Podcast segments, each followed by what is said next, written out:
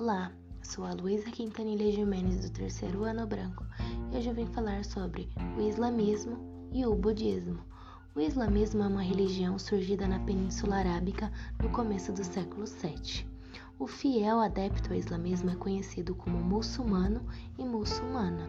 Dentro da fé islâmica, muçulmano é aquele que é submisso a Deus, chamado de Allah. O islamismo é uma religião monoteísta. O que significa monoteísta? Que acredita em um único Deus. É uma religião que possui cinco pilares que todo muçulmano deve seguir no exercício de sua fé. Sendo eles: recitar o credo, não existe outro Deus além de Allah e Mohamé é o seu profeta. Orar cinco vezes ao dia na direção de Meca. Observar o jejum durante o mês sagrado, chamado Ramadã, realizar o zakat, a doação de 2,5% de lucros para os mais pobres, visitar o Meca uma vez na vida desde que tenha condições para isso. O islamismo, como muitas outras religiões, possui diferentes vertentes, as quais interpretam textos sagrados e os preceitos da religião de formas diferentes. Os grupos mais conhecidos são os sunitas e os xiitas. A divisão aconteceu após o falecimento de Mohammed, em 632 anos antes de Cristo. A economia islâmica é bastante peculiar. Não é permitido aos muçulmanos lucrar e gastar de qualquer maneira. Devem seguir as regras do Alcorão. Quaisquer lucros de produção, vendas e distribuições de bebidas alcoólicas são ilícitos assim como os ganhos provenientes de jogos, loterias e de transações envolvendo juros. O ganho que advém de falsidade, fraude, trapaça, roubo também é proibido. O budismo começou como religião minoritária do norte da Índia até que o imperador Asoka a adotou como religião pessoal no século III. A partir do século IX, o budismo foi perseguido na China e perdeu força na Índia, de onde desapareceu no século XIII.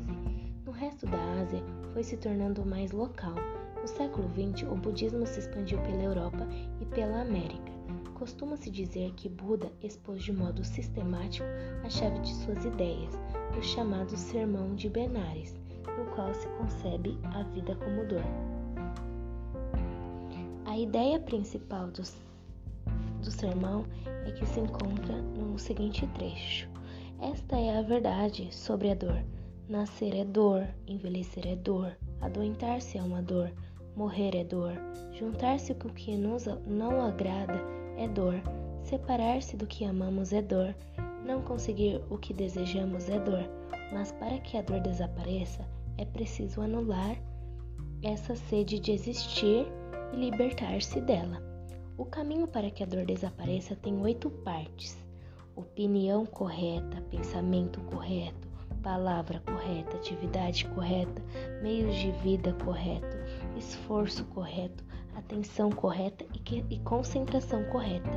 Este é o nobre caminho ocúltuplo que extingue a dor e leva à libertação. O budismo parte da formação do caráter inescapável da dor, considera que existem diferentes tipos de sofrimento para o ser humano, encontra-se ao longo da vida. Há situações que produzem inquietude e dor em definitivo, sofrimento, como por exemplo, a presença da enfermidade, o medo da velhice, o medo de amar e não ser amado, ou de amar e perder a pessoa amada, o medo de fracassar na vida e não alcançar objetivos, estar sujeito a algo que desagrada ou ter um mau caráter que produz rejeição em outros. Embora isso, em muitas ocasiões, não seja conscientemente aceito, sermão pode ser definido como um discurso religioso de sacerdote diante dos fiéis. Segundo os budistas, por meio de oito formas distintas, se pode acabar com o sofrimento. A primeira delas é a palavra correta, que consiste em falar sem prejudicar ninguém. Isso significa não mentir, falar com amabilidade, evitando a fofoca, a injúria e a calúnia.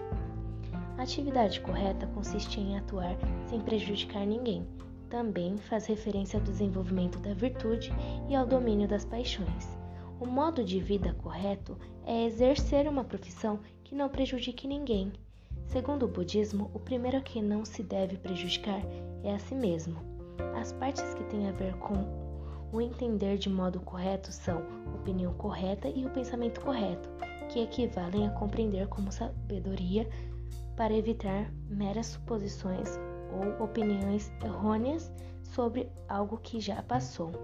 É importante um autoexame antes de elaborar um juízo de valor. Os budistas não podem prejudicar nenhum ser vivo, não podem matar animais, por isso muitos budistas são vegetarianos. Além disso, muitos monges budistas vivem de modo muito austero e não fazem mais que uma refeição ao dia antes do meio-dia. Muitos anos depois da morte de Buda, dois grandes grupos surgiram. Entre os seguidores, o ramo Trevada, que significa caminho dos velhos, e o ramo Mayana, o primeiro mais antigo e conservador.